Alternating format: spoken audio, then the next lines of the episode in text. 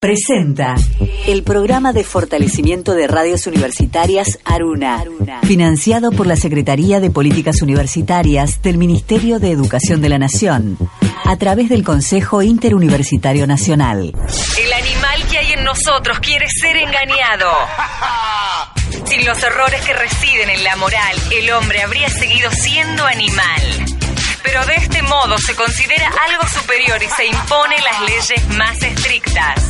De ahí, de ahí, que le horroricen los niveles más cercanos a la animalidad. Humano, soy demasiado humano. Si fuera un animal, sería más honrado.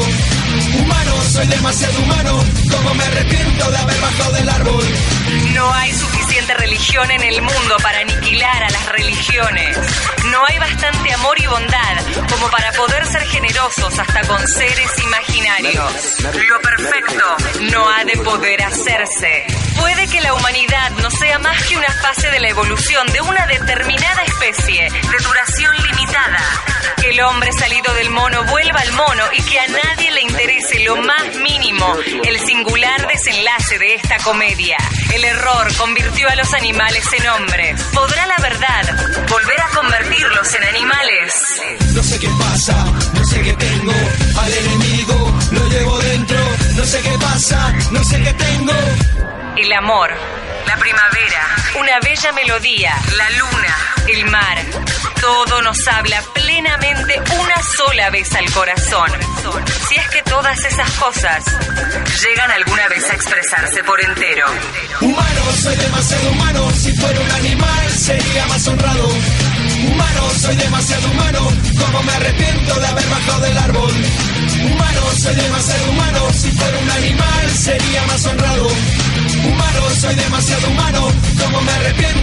bajado del árbol.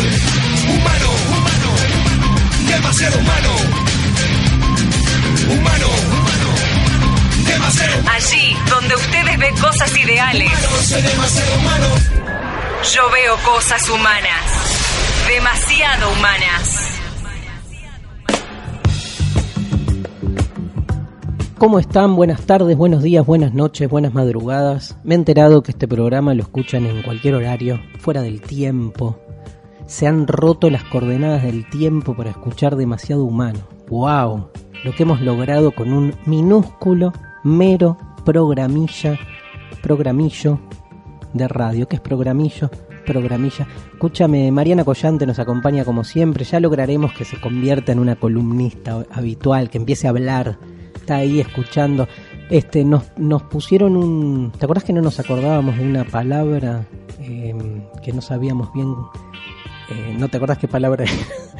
bueno, era una palabra, pero que una oyente nos escribió bien la definición de la palabra. Era como. Remilgo, muy bien, qué memoria, qué memoria. Estamos on fire para empezar el programa de hoy. O sea, la gente escucha este programa este, porque este programa trae suerte. Había alguien que decía eso, sí, sabemos todo, pero y la queremos mucho. Bueno, eh, bienvenidos a todos. Eh, este es el programa número 23. Quiero decir que a los 23 años nos han pasado muchas cosas. Es tal vez la edad más añorada. Fede Ferreira, Operación Técnica. ¿Tenés 23 años? ¡No lo puedo creer! No puedo creer que haya gente de 23 años viva y que sea, o sea, es objeto absoluto de nuestra envidia. Y hay algo peor, yo tengo 47, o sea que Fede entra dos veces y un año en mi ser. ¿Cómo hago para soportar esto? No sé si voy a poder seguir. ¿Cómo vas a tener 23 años? No, bueno, no importa, pero no, tenés que mentir, decir, no, 28. 23 es como la edad añorada por todos. Mariana, no te pregunto la edad, no quiero hacerte pasar un mal momento. Pero es la edad añorada por todos y todos nos arrepentimos. Quiero que sepas algo, Fede Ferreira. Eh, después pasan los 23 y el resto de tu vida te quedas arrepintiéndote de haber pasado los 23 al pedo. ¿Entendés? Como que no los aprovechaste lo debido. Yo, no, no, no te lo digo para molestar. bueno, en parte sí, pero te quiero decir algo. te va a pasar eso. O sea, el consejo es explotalo, sí, explotalo ahora. La adultez es un adulterio a la vida, básicamente. Eh, 23, este, dice Mariana Collante, que dice una página, Tarot de Blanche. Esta página es un invento de tu imaginación, ¿no? Bueno, según la página Tar- Tartot de Blanche, o es el Tarot. Tarot, Tartot. Buah. El enigma que encierra el número 23 se refiere a la creencia de que todos los incidentes están relacionados con este número. Eso es una típica frase que no dice nada. Quiero que lo sepas, ya que sos periodista. El número 23 es realmente un número fascinante para muchas personas a las que les gusta creer en enigmas con explicaciones paranormales. ¿Por qué? No hay por qué, claro, en la investigación periodística no hay por qué. Se construyen este, mm, informaciones y se las vomitan así, así uno las lee, ¿no? Tal ha sido la magnitud de estas creencias que incluso ha llegado a la pantalla grande. Por ejemplo, el número 23 es una película con Jim Carrey. Mira vos, ¿la viste? Mentira. ¿Sí? ¿La viste? Este, dirigida por Joel Schumacher. No. Los humanos poseemos 23 vértebras, nuestro ADN está dividido en 23 pares de cromosomas y el par número 23 define el sexo. Y de ahí la sangre tarda 23 segundos en recorrer nuestro cuerpo. Todo. ¿A qué velocidad? Excelente. Eh, el alfabeto latino tiene 23 letras. 23 es uno de los números de la misteriosa secuencia que aparece en la serie Lost al fin algo medianamente para un público más cool, ¿no? Porque hay que pensar quién escucha nuestro programa. O sea, ¿cuánta gente que escucha nuestro programa vio Lost? ¿Vos qué decís? ¿Qué porcentaje? 60%, ok. ¿Vieron la manía del ser humano argentino porteño por componer porcentajes? Tipo, yo creo que hay un 90%. ¿Y dónde sa- salió? ¿Viste? Digo, no hay nada más este, cierto que las estadísticas en términos de proporciones posibles. O sea, 90% es 9 de cada 10, punto. Pero nosotros lo tiramos así como si nada. Hay un tal William Shakespeare que nació el 23 de abril de 1564 y murió el 23 de abril de 1600. ¿Estás segura? No, esta información está chequeada que nació y murió el mismo día. ¿no? ¿Y ¿De dónde la sacaste? De internet, internet, vuela por ahí. Creo que lo dije este, la clase pasada, bueno, el programa pasado, pero este, lean el libro de Natalia Suazo, Guerras de Internet. Un librazo donde explica toda la falsa idea que tenemos de Internet como una especie de nube aérea este, eh, que no tiene como su bajada material y corporal, que son los cables, los caños, le dice este, Natalia en su libro, que por ejemplo en la Argentina están en las toninas. En el balneario Las Toninas está el principal centro de donde salen los cables transoceánicos que cruzan y hacen, está chequeado. Es, el libro es buenísimo de, de Natalia, te lo recomiendo. Eh, bueno, no sé, la verdad parece que William Shakespeare nació y murió el mismo día. Chequenlo. Ahora yo me voy a fijar cuando termine el programa si me acuerdo. Julio César fue asesinado de 23 puñaladas. Che, qué numerito este, tiene como. Tiene mucho. Y Linda Wolf entró a los Guinness por ser la mujer que más veces se ha casado en la historia. Comenzó, su periplo amoroso a los 16 años. Hoy tiene 68. ¿Y saben cuántos matrimonios? Sí, 23. Desde un geriátrico en, Inda- en Indiana busca a su marido número 68 años en un geriátrico, está hecha mierda, pobre. Y claro, 23 matrimonios. Busca a su marido número 24 para pasar el resto de su vida. Yo te digo, proporcionalmente da más que uno más. Este, su matrimonio más prolongado duró 7 años, el más corto 36 horas. Amamos a Linda Wolf. Hace todo lo que todos queremos hacer, pero no nos animamos. Que es que faltarle un poco el respeto a nuestras instituciones que tanto nos normalizan, serializan y estructuran, pero bueno, por lo menos nos podemos reír un poco. Señores, esto es demasiado humano. Y hoy vamos cerrando cada vez más cerca del final de nuestro diccionario de filósofos con la letra W. Mirá qué fácil. Uh, ríos, no países, perdón, del continente asiático. Países del continente asiático comenzando ya. No se entendió nada, che. Adelante, Silvia. Sobre 9. En 30 segundos, sin repetir y sin soplar, filósofos de la A a la Z. Enio, Plauto, Quinto, Nervio, Catón, Epos, Barrón, Antia, Livio, Macro, Rufo, Curcio, Percio, Flaco, Plinio, Celio, Helio, Sófocles, Cicerón, Virgilio, Horacio, Sócrates, Tácito, Alceo, Zapote, Pion, Zenofio, Don Tales, Numio, Anaxarco, Anaxágoras, Anaxímenes.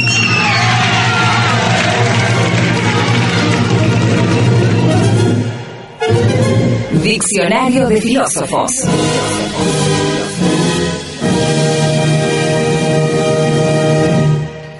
Bueno, la letra W, aquí estamos, tenemos un montón de filósofos con la letra W. Vamos a escuchar un audio que nos este, va a hablar de uno de ellos eh, con la letra W. No les digo cuál, escuchemos un poco. Es un audio de una película que se hizo sobre él. La escuchamos. Hello, my name is Ludwig Wittgenstein. I'm a prodigy. I'm going to tell you my story. I was born in 1889 to a filthy rich family in Vienna. I would like to introduce them to you. This is my mother, Leopoldine. She was crazy about music. In fact, she was so busy entertaining Brahms Sí, era un prodigio, como dice 26 el niño Ludwig Wittgenstein, eh, un pensador clave del siglo XX. Voy a decir algo que no está bien, que es, digamos, que no está debidamente reconocido en su dimensión. Digo es falso porque en el mundo de la filosofía todo el mundo sabe quién es Wittgenstein y más allá de la filosofía en las humanidades y tal vez en las ciencias sociales, el nombre de Wittgenstein este, circula.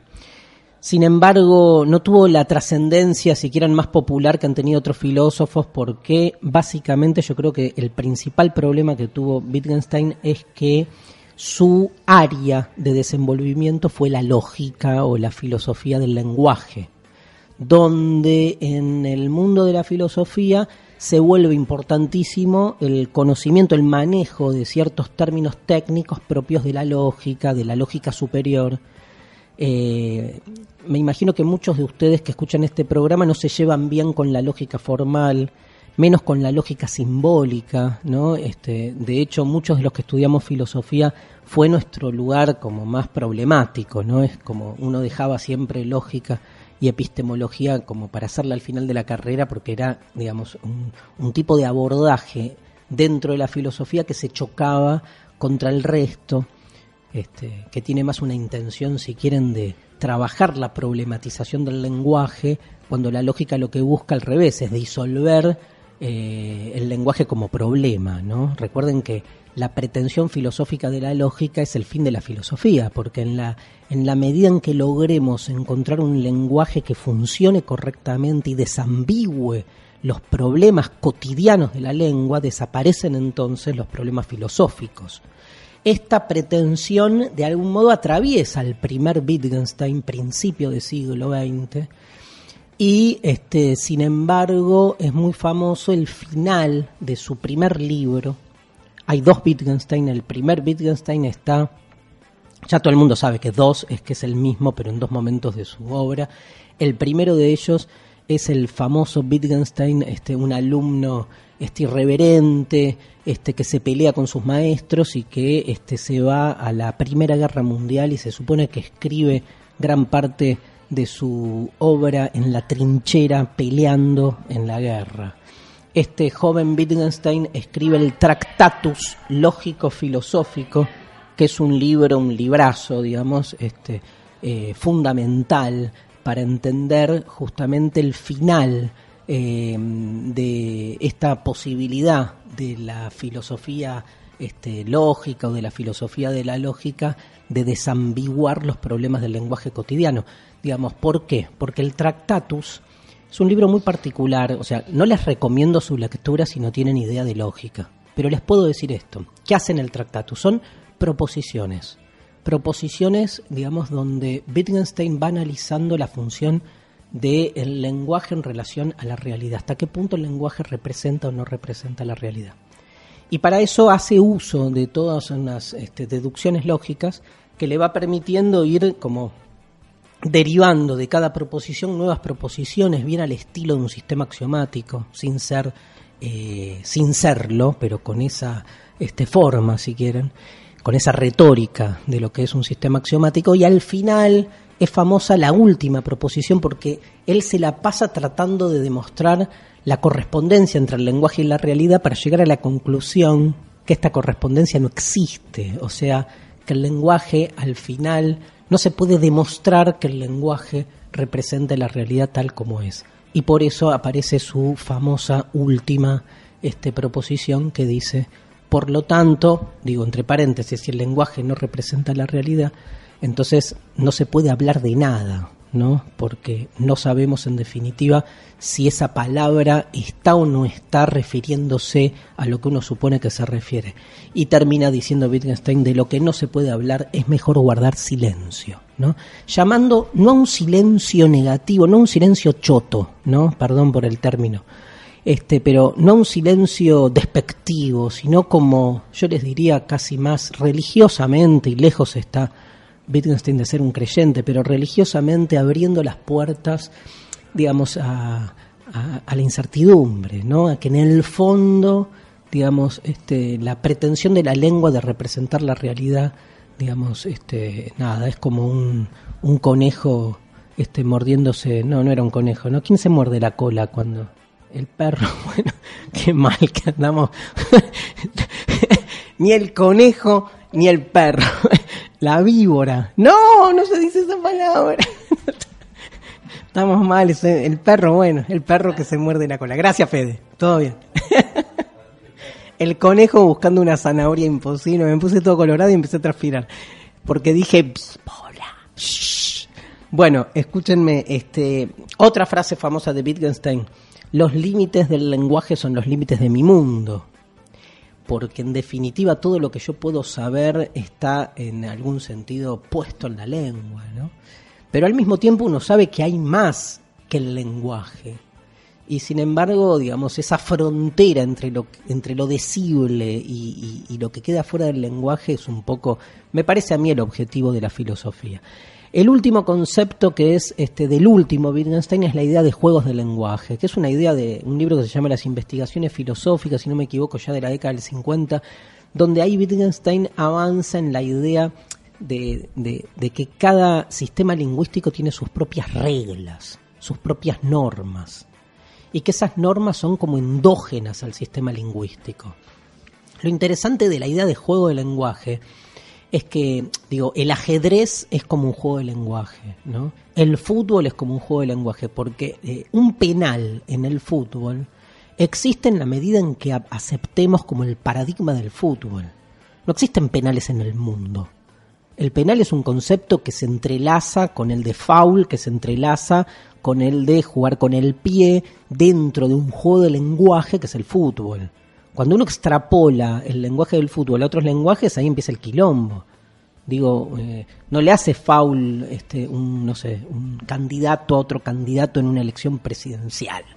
Estamos combinando mal o cambiando este, los juegos de lenguaje, ¿no? Pero qué interesante pensar la idea de juego de lenguaje para todo. O sea, tal vez nuestro mundo, esto, esto que yo estoy haciendo con ustedes, que es hablar, supone también un ordenamiento específico de la lengua. Muy interesante Wittgenstein. Otra autora con W, Simone Bale, una mujer muy particular.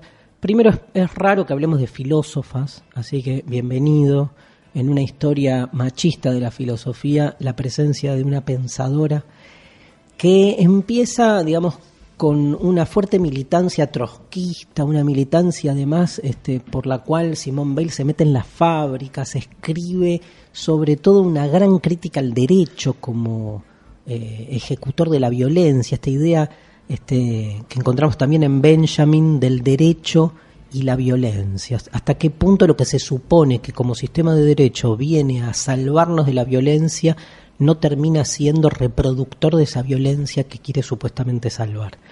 Pero un dato biográfico que en este caso es clave en la vida de Simón Bale es que en algún momento de su vida se convierte a un cristianismo místico, o sea, salta del trotskismo al cristianismo místico interesante para pensar si no hay algo místico también en las posiciones radicalizadas, ¿no? Y este genera una relación no solo intelectual, sino de praxis vital con lo divino muy este, fuerte, ¿no? muy extrema, a tal punto que entiende incluso la idea de amor a Dios como una idea de renuncia. Hay un libro que se llama La gravedad y la gracia, tremendo libro, o sea, si están mal, léanse ese libro que van derecho a la cruz. El capítulo que se llama La cruz es para leerlo y sentir este, los látigos, ¿eh? sentirse crucificado. Es tremendo porque lo que plantea teológicamente este Simón Bale es que la idea de Dios como totalidad supone que la creación no puede ser una añadidura. O sea, si Dios es todo, cuando Dios crea algo más, eso algo más es imposible que Él lo cree porque Él es todo. O sea que si Dios crea, no importa si creen en Dios o no, ¿no? Piénsenlo como semánticamente. Si Dios crea, la única manera que tiene Dios de crear es retirarse para que lo creado aparezca. Porque si Dios es el todo, crear no puede ser sumar, porque no hay nada que sumarle al todo. Significa que crear es restar. Entonces, que Dios crea por amor y el amor supone una retracción, supone una retirada, una mutilación. Hay como una automutilación de Dios para que el mundo y el ser humano sea. Esta idea la toma teológicamente Simón Bale para tratar de explicar el amor desde otro lugar. Amar no es añadir, no es expandirnos, no es hacer del otro un alimento para nosotros crecer. Todo lo contrario, amar es retirarse, retirarse para que el otro sea, como dice por ahí Adorno. O sea, en el amor uno va en contra de uno mismo, porque uno es una emulación de esa acción divina por la cual Dios por amor crea el mundo, y crea el mundo automutilándose. Del mismo modo, cuando uno ama de verdad al otro, uno tiene que, este, en realidad, perderse, ¿no? Entregar perdiendo por amor al otro. O sea que el verdadero acto de amor supone una dolencia. O sea, amar duele. No, no nos hace ni felices, ni nada de eso. Digamos, todo eso al revés, supone este, una relación violenta con el otro, porque una relación de desotramiento del otro. El otro para que sea necesita que uno de algún modo se mutile a sí mismo, ¿no? Tremenda este, reflexión, la pueden buscar, es fascinante. Hay un libro de Comte Sponville, un divulgador francés que se llama Ni el sexo ni la muerte, que tiene un capítulo entero sobre el amor en Simone Weil que la rompe. Simone Weil termina, decide este, dejar de comer y este, por amor a Dios este, pierde su vida este, casi en un acto de renunciamiento último. Interesante y exacerbada este, forma de amar que nos hace pensar en las nuestras.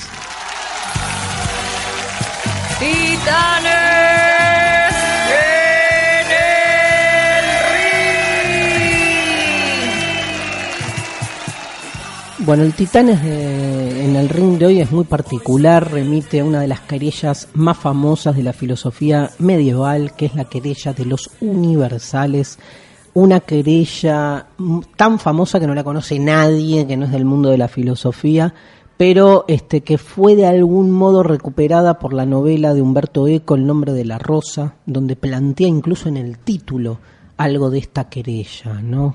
hay una rosa universal, me acuerdo un poema de Borges también, ¿no? Hay una rosa universal, o cuando hablamos de eh, la universalidad de la rosa, hablamos únicamente de un nombre, si no se entiende, no se calienten, ahora se va a entender dentro de poco, pero antes escuchamos un fragmento de la película de Jean-Jacques Annaud, El nombre de la rosa. La risa es un viento diabólico que deforma las facciones y hace que los hombres parezcan monos. Los monos no ríen, la risa es un atributo humano. Como el pecado. Estás enamorado. ¿Y eso es malo? Para un fraile representa ciertos problemas. Pero no es cierto que Santo Tomás ensalza el amor sobre todas las demás virtudes. Sí, el amor a Dios, Atso. El amor a Dios. Qué pacífica sería la vida sin amor, Atso. Qué segura Qué tranquila. Y qué insulsa. Fray Guillermo, vuestro orgullo os ciega. A causa de idolatrar la razón, os quedáis sin ver lo que es obvio para todo el mundo en esta abadía.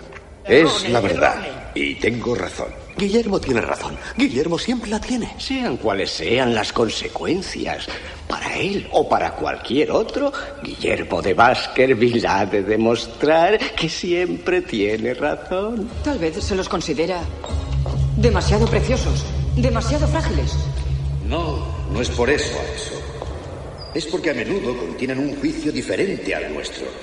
E ideas que podrían llevarnos a dudar de la infalibilidad de la palabra de Dios. ¿Son más importantes los libros que las personas? ¿He dicho yo que lo fueran?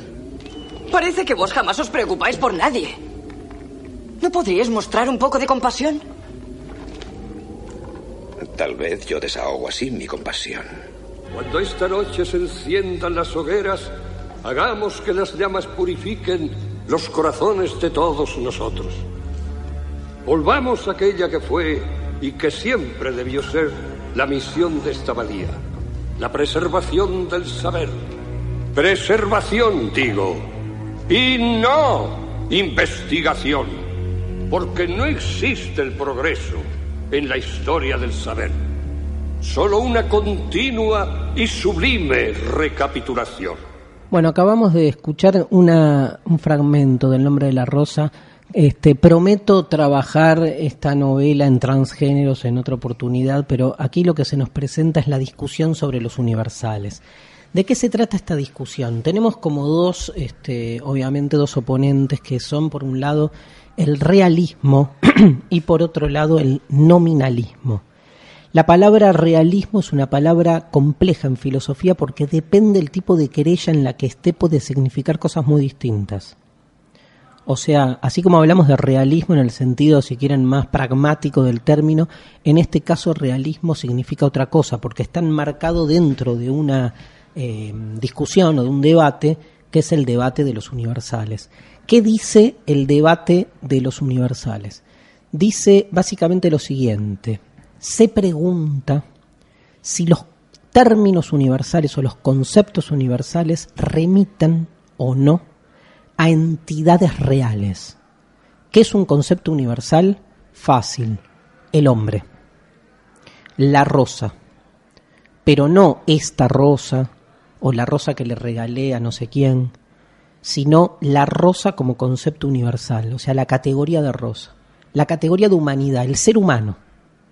Es una categoría universal, incluye a todos los seres humanos existentes eh, que existieron y que van a existir el conjunto de todos los seres humanos puede ser abreviado con un término universal, que no es lo mismo que decir Fede Ferreira o Darío Stanriver, ¿sí? o este, el que sea, porque son o Sócrates o Platón, que son personas singulares, individuos, pero hay un concepto del que todos somos parte, que es el concepto de hombre.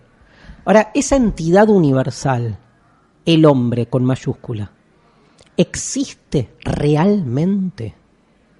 ¿Hay una entidad real llamada la rosa separada jerárquicamente de todas las rosas concretas? Bueno, se darán cuenta que el realismo va a decir que sí, con una clara procedencia platónica Piensen que para Platón, los que han seguido estos programas saben que Platón va a decir en el mundo de las ideas que no está acá, pero que es el mundo matriz de todo lo que hay acá, el mundo original del cual todo lo que hay acá es una mera copia, está la rosa ideal. Está el modelo, la, el arquetipo rosa, la rosa de todas las rosas. Y tiene una existencia real. Todas estas rositas que están acá en el mundo no son más que copias decadentes de esa rosa original, que es única pero que existe. Es más, si nos ponemos demasiado platónicos, lo único que existe es la rosa real, la rosa ideal, que es real, que es lo único real. Todas las rosas de acá son irreales, son aparentes. Lo que pasa es que más allá del, del, eh, del paradigma platónico, cuando Aristóteles toma esta discusión, Aristóteles, que no cree en el mundo de las ideas, se pregunta lo mismo, pero hay un problema que, y acá está el origen de la querella de los universales, comienza en Aristóteles, sigue eh, en Porfirio, que es un neoplatónico, y luego continúa en Boesio. Estos son los tres personajes que dan inicio a la querella, porque Porfirio hace una lectura de Aristóteles en la que dice, de todas las cosas que existen, algunas son universales y otras son singulares. Las cosas universales son las que dan los conceptos universales. Pero esta frase de Porfirio en un texto que se llama el Isagogué, leyendo Aristóteles, genera la confusión, porque al decir de todas las cosas que existen hay cosas universales, la palabra cosas da la idea de que entonces tienen una existencia real.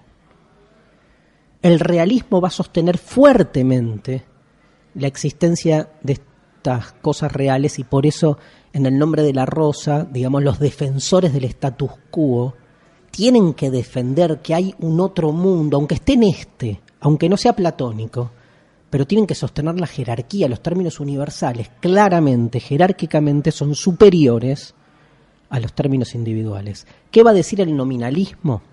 En el nombre de la rosa, el personaje de John Connery, Guillermo de Baskerville, está representando, representando, referenciando un poco a Guillermo de Ockham, ¿no? que es uno de los nominalistas más famosos.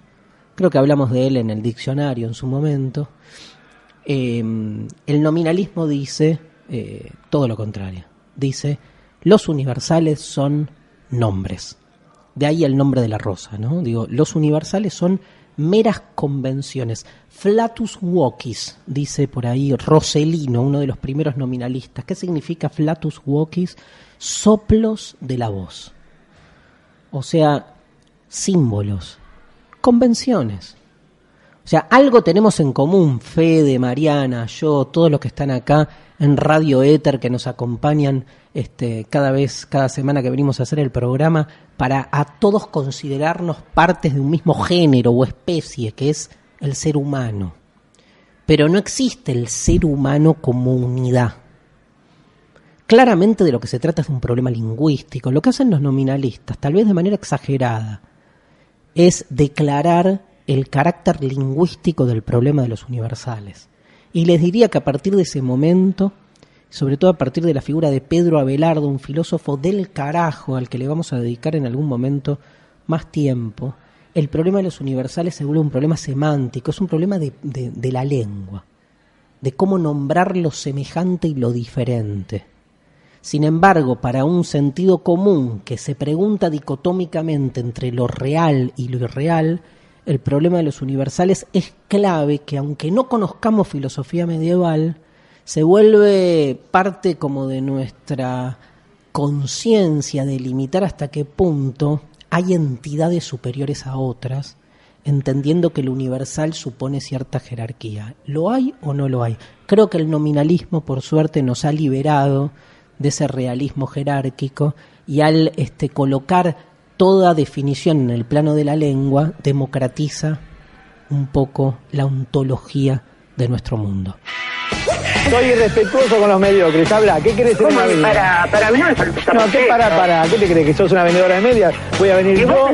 Yo soy un hombre famoso de los medios, el más conocido. ¿Famoso? Sí, el que mirás vos, boluda. Chao, tomátela afuera.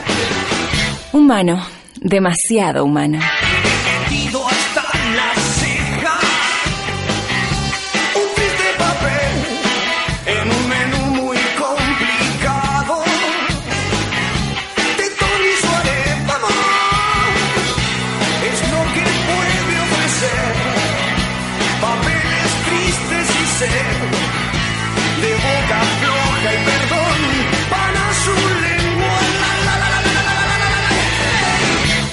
Esta producción que estás escuchando llega a vos gracias al programa de fortalecimiento de radios universitarias, Aruna, financiado por la Secretaría de Políticas Universitarias del Ministerio de Educación de la Nación, a través del Consejo Interuniversitario Nacional.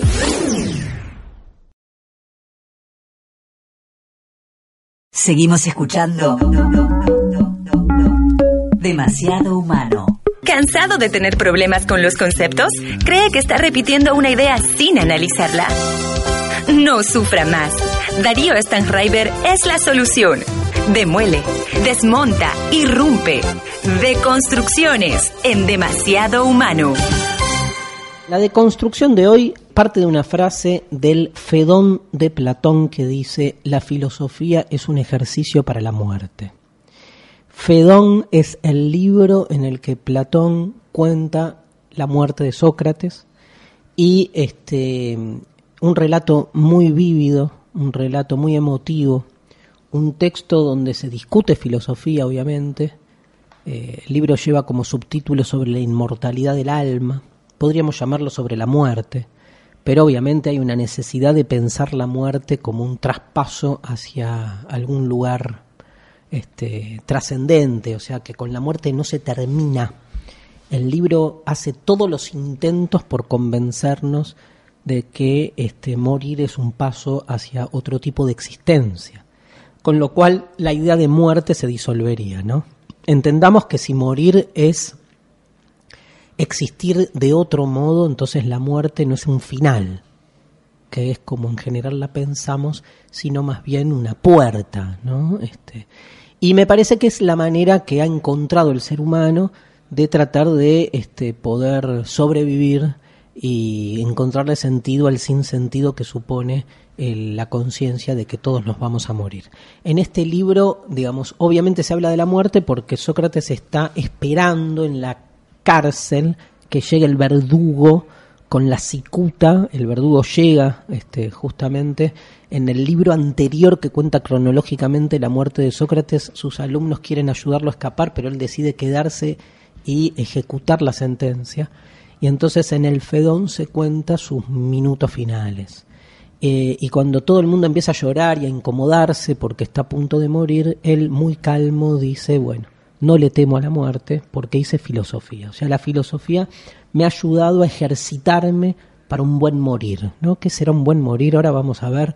Pero evidentemente, este, si toda la obra de Platón termina cronológicamente, ¿eh? porque no son los últimos libros de Platón esto, el Fedón los, lo escribe en su etapa intermedia, pero si uno, digamos, si, si hace como el juego de leer la vida de Sócrates a través de, de los relatos de Platón, este sería como el final de su vida. No es casual que hable de la muerte en el final de la vida de Sócrates.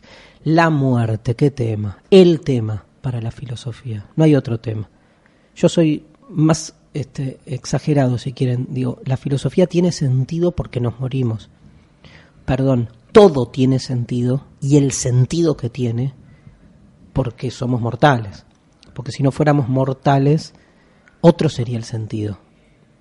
Otra sería la estructuración del sentido. Este sentido supone el hecho de la muerte. ¿Y qué es la muerte? Vamos a escuchar a algunos amigos que nos van a dar su explicación.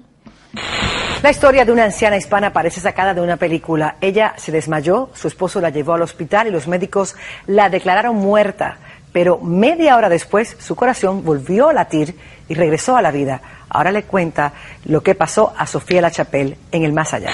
Pero ¿quién puede contar lo que se vive si nadie puede ver de cerca el rostro de la muerte? Aunque dicen que es muy parecida a la cara de Falcioni haciendo fuerza mientras tiene la bombilla tapada del mate. ¿Queréis un té para animaros? El té tiene muchas propiedades, pero no resucita a los muertos. Funeraria López les agradece su preferencia. El equipo de Funeraria López sabe lo que es perder a un ser querido. Por eso comparten su dolor. Por eso le atienden muy bien. Funeraria López. En el barrio La Samaritana. Con servicio a las 24 horas. Y toditos los días del año. Eso que vean así como un film toda la vida, eso ayuda, ayuda. Mirá, Flavia Palmiero, este se ve que como un boludo veía televisión de chico, no podía parar, ¿eh? Mirá. Los entierros me ponen malo a ti, ¿no? Son tan deprimentes. Supongo que es por la muerte y todo eso. Amor, que en paz descanse. Chao. Estás viendo El placer de enviudar joven. Víctor Sueiro, Sí. Señor Sueiro, tenemos información de que usted fue al más allá y volvió, ¿correcto? Y también dice este informe que usted vio una luz blanca y brillante, ¿eso es cierto? Sí. Bien. La pregunta entonces, señor Sueiro, es... Antes de volver, ¿apagó la luz? Me está jodiendo. No, no, no apagué la luz. Esa luz nunca... Entonces va a tener que volver. Estamos derrochando una barbaridad de energía eléctrica, señor. ¿Qué me está pidiendo? Le estoy pidiendo que vaya, apague la luz y vuelva. Si ya fue una vez, puede ir de nuevo. Que Sueiro apague la luz. Que Sueiro apague la luz. Que Sueiro apague la luz. Que Sueiro apague la luz. Es difícil llenar el vacío existencial, ¿eh? el absurdo de la vida. Increíble. Dan ganas de pegarse un corchazo, ¿no? La cara de Falcioni. Yo lo rebanco a Falcioni, aunque es medio tripero, pero lo bancamos. Destapando una bombilla. O sea, no dijeron la cara de Falcioni cagando porque no se animaron. Pero iba ahí. No podemos volver, gente, hasta acá. O sea, muerte. Esto es la muerte, la risa llevada al extremo. Por favor. A que no adivinan cuál, digamos, la, la funeraria López. Es, era, ¿Era un sketch de Capuzoto o no? Tienen que adivinar. Dios mío. Pero aparte era verdadero, ¿eh? Este, y dejo para el final a, a- a- Yo quiero decir algo. Yo le creo a Víctor Sueiro. Bueno, le creía, ¿no? Porque, este, pero le creía. Lástima que no volvió a volver. tendría, tendría que volver ahora, sería un escándalo. Imagínense si aparece ahora de nuevo, ¿no? Pero para mí no, no, no se viene abajo la credibilidad de Víctor Sueiro porque hizo la publicidad. Tenía que vivir de algo, ¿por qué? No, no, o sea, es mentira que vio la luz porque hizo la publicidad que era de Denor, ¿no? Que, que Sueiro apague la luz. Bueno, no importa, nada, si viste la luz, volvés y te chupa todo un huevo, por favor. El tema es que, ¿cuándo se murió? ¿Sabes? No, este, de, efectivamente. No, no- no tenemos la data, pero digamos, este, bueno, nada, está, está buenísimo. Aparte, la metáfora de la luz es la que todo el mundo anhela, ¿no? Eh, y es la que funciona. Digo, ¿quién no vio una película, digamos, con alguien que está ahí por morir, se ve la luz, vuelve? Digamos, obviamente que la muerte es un problema, eh, no un problema que se puede resolver, es un problema existencial, si no es el problema existencial. Esto significa que todo lo que nosotros, digamos, hacemos, creamos, expresamos, en una palabra buscamos, tiene que ver con eh, la dimensión, con la densidad de este problema. Tenemos que entender que hay problemas que no se resuelven, punto. Y que hacer filosofía, como decía Platón, es una manera de este, trabajar esa problemática en términos de lo que es una vida existencial. Sí, no sé si se entiende lo que quiero decir. Es como que, así como hacemos un montón de cosas, de cosas para escaparle a la muerte, o sea, estudiar, trabajar, enamorarse y tener hijos, entre otras, también este, está bueno reconciliarnos con una dimensión de la existencia que tiene que ver con una problematización sin respuesta. O sea, está bueno temerle a la muerte porque es parte de lo que somos y que ese temor haga que vayamos buscando las metáforas, las tensiones, este, las respuestas imposibles, este, y hablar, ¿no? Para mí, este, si yo pudiera como transliterar la, frase socrática al mundo de hoy, diría, hay que a la muerte no hay que no hay que seguir tratándola como algo tabú no como mistificarla. Digo es el final de la vida porque la vida que nos ha tocado tiene esta este, duración y tiene esta característica. Y no entro en ninguna genética esencialista. Yo estoy convencido que dentro de algunos años la muerte se va a terminar como tal, se va a terminar como problema porque vamos a pasar a ser inmortales. Yo creo que la tecnología va a resolver finalmente esta forma de existencia que termina. Lo que va a pasar en ese momento es que en términos de especie vamos a dejar de ser humanos tal como lo somos y lo seremos hasta que esto eh, mute. Porque va a mutar. Evolutivamente va a mutar. Y entonces, este, eh, soy más partidario de pensar que van a, a, irrumpir otras formas de existencia que van a ser diferentes a este, que en, en relación a lo que es la mortalidad va a ser superada.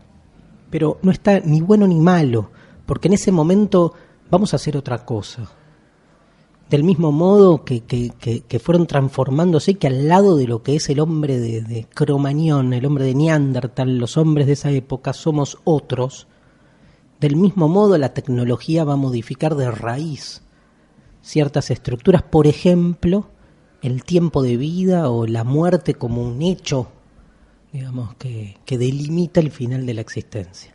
Cierro con esto, eh, hacer filosofía es un ejercicio para la muerte, significa que lo mejor que podemos hacer para asumir nuestra condición de mortales es pensarla la muerte y no como un problema matemático buscando una respuesta. Pensar el problema al revés que buscando una solución práctica. Abrir en el problema todas las diferentes perspectivas, ¿no? Problematizar significa eso, ir anotando una a una todas las paradojas y contradicciones que se nos van suscitando cada vez que pensamos a la muerte y la pensamos como muerte propia. Esto es demasiado humano y esto es también Cerú una muerte muy particular, viernes 3 a.m. La fiebre de un sábado azul y un domingo sin tristezas. Esquivas a tu corazón y destrozas tu cabeza. Y en tu voz solo un pálido adiós. Y el reloj en tu puño marcó las tres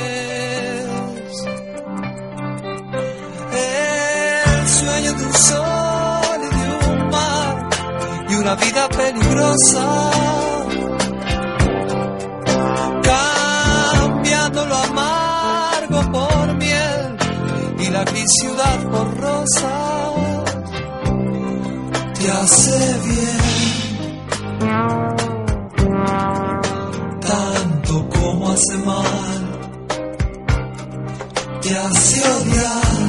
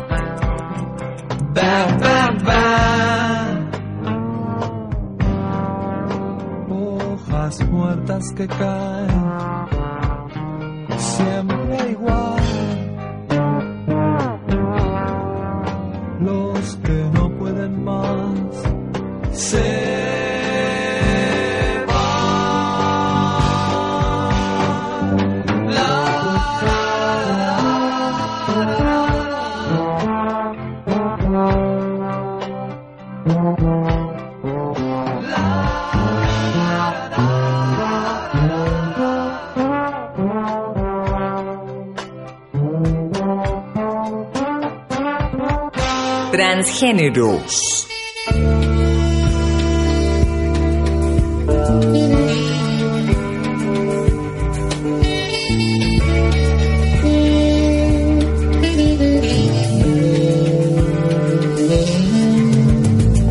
La calle Superra del medio encuentra a Belvedere, el tren saluda desde abajo con silbos de tristeza aquellas filas infinitas saliendo de central el empedrado está pero allí está la primavera en aquel barrio. Se llama soledad se llama gritos de ternura pidiendo para entrar y en el apuro está lloviendo ya no se apretarán mis lágrimas en tus bolsillos cambiaste de saco un día nos encontraremos en otro carnaval tendremos suerte si aprendemos que no hay ningún rincón, que no hay ningún atracadero que pueda disolver en su escondite lo que fuimos. El tiempo está después. Hoy le toca a nuestro queridísimo Fernando Cabrera, poeta, eh, músico, escritor uruguayo, que mm, digamos tiene una obra bastante extensa ya y digamos entendemos nosotros posible de ser analizada filosóficamente. Tal vez es una filosofía muy particular porque no se trata de un autor, digamos, que tenga una búsqueda eh, particularmente atravesada por lo existencial. Sin embargo, como en este tema que estábamos escuchando, El tiempo está después, hay temáticas filosóficas que atraviesan su obra, como nos atraviesan a todos, ¿no? En este caso, el tiempo, la, el amor, ¿no? Eh, y, y sobre todo una manera de eh, el otro, el tiempo, el amor, el otro, este, desde un lugar muy particular. Cabrera es un músico popular, digamos, no tiene un lenguaje complejo, todo lo contrario. No tiene una poética simbólica, simbolista, tiene una poética callejera, digamos, con una fuerte presencia de la ciudad. A mí me impacta fuertemente eh, ese, esa paradoja, esa tensión entre alguien que está cantando siempre desde una soledad muy exacerbada, pero en el medio de la multitud, ¿no? Esta sensación me dan las canciones de Cabrera, de Fernando Cabrera, de estar solo en el medio de la gente, que es la peor manera de estar solo, ¿no? Porque cuando uno está solo encerrado, la soledad se vuelve más consciente, pero cuando esa soledad recorre los lugares este, urbanos que recorremos todos, en, en especial en ese Montevideo plagado de carnavales, de murgas, de gente en la calle, se vuelve, digamos, una poética nostálgica muy interesante. El tiempo está después, este es uno de los temas por ahí más rimbombantes de él, este donde ya el título solo dice todo. Por ahí el título dice más que la canción. La canción es fascinante, pero el título pone a la cuestión del tiempo como en un lugar eh, por fuera de lo que en general el tiempo es, algo que de lo que uno no puede zafar, ¿no? Que el tiempo esté después significa que más allá de, de, la fuerza del tiempo eh, hay en el amor eh, una posibilidad de suspensión de ese tiempo, ¿no? Y un amor que se fue. Siempre los amores en Cabrera son amores no realizados o, o perdidos, ¿no? La mayoría de esas canciones de que tiene él suponen eh, algún tipo de fracaso, pero de un fracaso bello, ¿no? La belleza del perdedor sería, ¿no? Que en definitiva es la belleza de la vida, porque la vida es una pérdida, ¿no? Porque nos morimos, punto. Perdón por la franqueza, espero que no lo estén escuchando un domingo a la tarde. El tema más filosófico de todos, claramente, después de haber hecho una búsqueda, es la casa de al lado. No hay tiempo, hay hora, no hay reloj. No hay tiempo, no hay hora, no hay reloj. No hay antes ni luego ni tal vez. No hay antes ni luego ni tal vez. No hay lejos ni viejo ni jamás. No hay lejos ni viejos ni jamás. En esta olvidada invalidez. En esa olvidada invalidez. Si todos, si se, todos ponen se ponen a a pensar, la vida es más larga cada vez. La vida es más larga cada vez. Te apuesto mi vida una vez más. A ti no hay durante ni después. Tremendo, ¿no? La relación con el tiempo. Clavamos el tiempo en un cartel, dice en un momento. Somos como brujos del reloj, ninguno parece envejecer. Y tal vez el párrafo clave de esta canción, mi abuelo me dijo la otra vez, me dijo mi abuelo que tal vez su abuelo le sepa responder si el tiempo es más largo cada vez.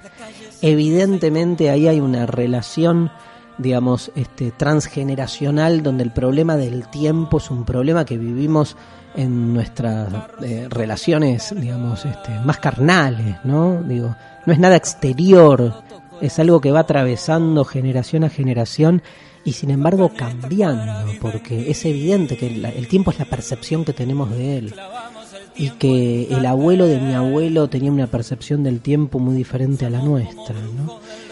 La casa al lado es un tema, digamos, plagado de metáforas y que está de algún modo haciéndonos pensar emotivamente de qué se trata el tiempo. Viveza, una pequeña comparsa, ciudad vieja, campana. La secretaria una nota en la ventana, belleza, un gato por el pretil se despereza, simpleza. Las gotas de una llovizna lavan nada, afiches, multicolores que anuncian tres parientes, candombe. Ustedes lo buscan ahí por YouTube, Viveza lo hace él solo con un...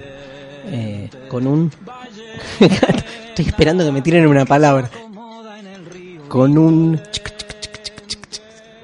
un huevo, con un huevo, un huevo musical, ¿no? Un huevo musical. Eh, Viveza es un juego de significantes, ¿eh?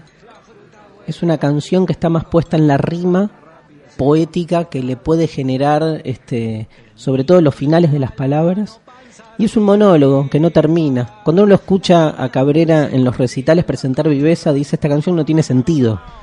Este, y, y eso es lo que tiene de lindo el, la canción, no esta, la canción como género, que es que la canción no necesita contar una historia. La poesía es eso, construye imágenes y muchas veces las imágenes son producto del juego de significantes y no al revés, ¿no? Darle este lugar a los significantes como en esta viveza. Creíste en la picardía con firmeza, caíste en el pobrerío de las almas. Tu vieja viveza allí siempre vivirá. Está loco aquel que quiera volar buscando un sitio al lado del sol. Está loco aquel que quiera tu corazón. Quien colocó tu color en cada rayo del sol? Se quema aquel que quiera tu corazón. Imposible. Un temazo, ¿no? Para repensar la idea de la imposibilidad. Hay quienes intentan remontar un barco. Hay quienes intentan sumergir mi voz. Hay quienes se creyeron conquistadores. Descubren el dorado en cualquier rincón. Está loco aquel que volar buscando un sitio al lado del sol. Aquel que quiera tu corazón. En cada una de las imágenes que va construyendo acá Fernando Cabrera, eh, y que básicamente se refiere como todo al, al amor, ¿no? Digamos, porque en definitiva eh, se quema aquel que quiera tu corazón, ¿no? De nuevo el imposible existencial se vuelve un imposible afectivo. A veces uno se preguntara, se pregunta al revés, ¿no? Digamos, cuando uno, cuando uno vive el amor con plenitud, ¿qué pasa? ¿Se le disuelven los problemas existenciales? No, ¿no? Pero cuando uno no vive el amor con plenitud, cree que cuando se enamore le va a llegar la calma. Qué ilusos que somos, por favor. Si cada vez que nos enamoramos igual no fue como el orto. ¿Por qué pensamos cuando no estamos enamorados que el amor va a calmar nuestros dramas existenciales? Nos vamos con Te abracé en la noche, un hermosísimo poema de amor y como este recuperando el principio de este programa, como una buena filosofía tiene que hacer ante la belleza de lo que no se puede hablar, es mejor guardar silencio, como decía Wittgenstein, y escuchar un poema de amor. Te abracé en la noche. Era un abrazo de despedida. Te ibas de mi vida. Te atrapó la noche. La oscuridad traga y no convida, quede a la deriva. Tal vez fue un derroche, los sentimientos más bendecidos como idos. Te ves aquel beso desconocido que se fue contigo. Te abracé en la noche, era un abrazo de despedida, te ibas de mi vida, te atrapó la noche. La oscuridad traga y no convida, quede a la deriva. Tal vez fue un derroche, los sentimientos más bendecidos flotan como idos. Te ves en la noche con un sabor desaparecido que se fue contigo. Conducción Darío Stanraiver. Producción Mariana Collante. Locución Yamila Blanco. Presentó el programa de fortalecimiento de radios universitarias, Aruna, financiado por la Secretaría de Políticas Universitarias del Ministerio de Educación de la Nación, a través del Consejo Interuniversitario Nacional.